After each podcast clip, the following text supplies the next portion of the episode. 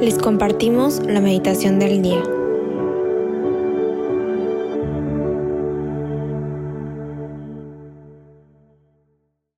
En el nombre del Padre, del Hijo y del Espíritu Santo. Amén. Ven Espíritu Santo, llena los corazones de tus fieles y enciende en ellos el fuego de tu amor. Envía, Señor, tu Espíritu Creador, y se renovará la faz de la tierra.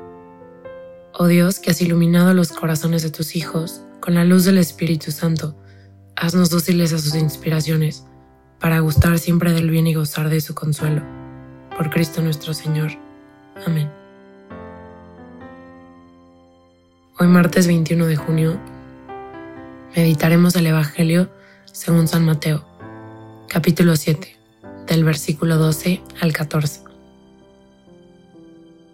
En aquel tiempo, Jesús dijo a sus discípulos, No den a los perros las cosas santas, ni echen sus perlas a los cerdos, no sea que las pisoteen y después se vuelvan contra ustedes y los despedacen.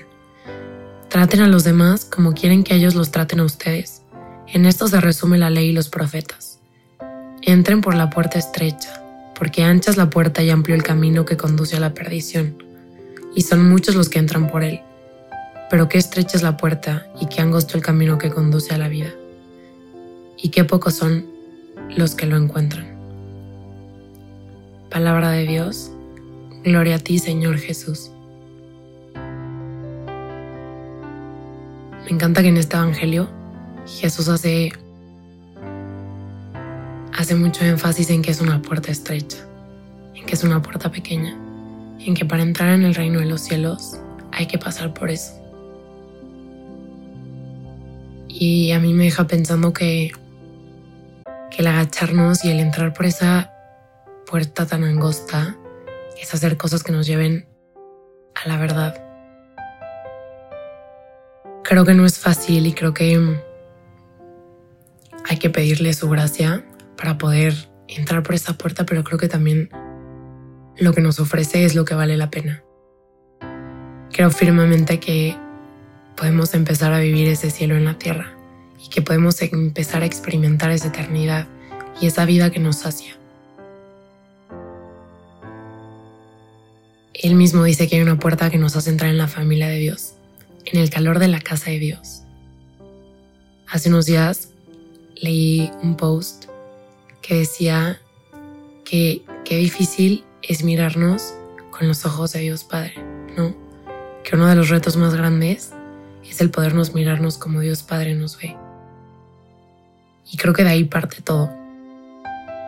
Él es el que nos conduce a esa puerta y Él es, es más bien que por su gracia podemos entrar.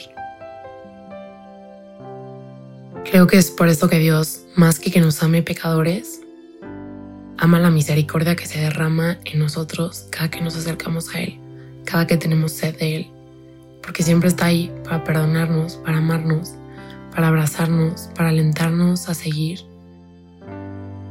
Hay una parte del Evangelio que dice que debemos tratar a los demás como queremos que ellos nos traten. Y creo que yo, yo diría que es que tratemos a los demás como Dios quiere que los tratemos, como Dios los trataría. Porque hay muchas veces donde amando al prójimo y tratando de hacer el bien, no es lo que mejor les viene a ellos, no es lo que es más apto para su corazón y para el momento que están viviendo, pero creo firmemente que estando en comunión con Dios y estando en línea directa con Él, podemos llegar a amar a los demás justo como necesitan ser amados. Podemos ayudar a los demás como necesitan ser ayudados. Podemos dar un mensaje de aliento y esperanza justo como Dios lo haría. Y creo que es eso, es permanecer en Él para que Él permanezca en nosotros y para que así nos podamos dar al otro a imagen y a semejanza de, Jesús. Creo que el entrar por esa puerta pequeña es muchas veces decir que no, que custodia sí, que custodia el querer vivir en gracia, el querer vivir en comunión con los demás, el querer vivir en sencillez como Él lo haría, el querer vivir haciendo el bien, el querer vivir amando y ayudando y perdonando. Hace unos días, Catholic Link subió un post eh, hablando un poco de la festiva de Corpus Christi y hablaba de que, de que vivir en comunión con el Padre nos hace vivir en comunión con los demás. Primero decía que vivir la comunión en la misa es una unión profunda con el Señor. Después hablaba que entregarse a los demás, como, como Él se reparte en la Eucaristía, es entregarnos con los demás constantemente. Después decía que había que sabernos hermanos, que la Eucaristía nos une como cuerpo de Cristo y que no es un acto individual, que nos une a todos.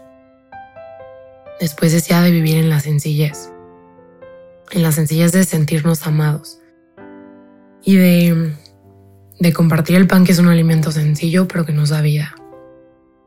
Después decía de saciar el hambre, que es el pan de la vida y es el pan que sacia nuestra sed de eternidad y de, y de sentirnos amados y al último decía que había que aprender a sufrir porque, porque nos había enseñado que el amor implicaba sufrimiento. Señor, en este momento de oración, te pido que me ayudes y que me des la gracia para poder vivir en comunión contigo. Te pido que me ayudes para poder hacer las cosas que me hagan entrar en el reino de los cielos, que me haga experimentarte aquí, en la tierra, que me ayude a vivir en comunión con los demás que me ayudes a vivir para los demás, para entregarme y para donar mi corazón al otro. Te pido, Señor, aumentes mi fe.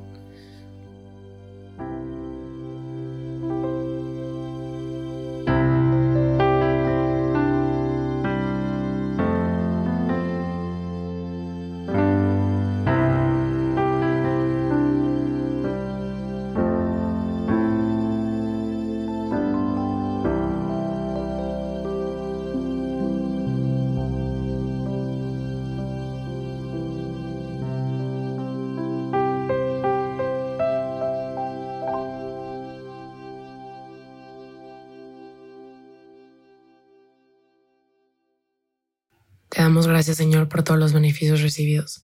A ti que vives y reinas por los siglos de los siglos. Amén. Cristo, Rey nuestro, venga a tu reino. María, Reina de los Apóstoles, enséñanos a orar. En el nombre del Padre, del Hijo y del Espíritu Santo. Amén. Te invitamos a quedarte en oración con Jesús unos minutos más. Nos escuchamos mañana.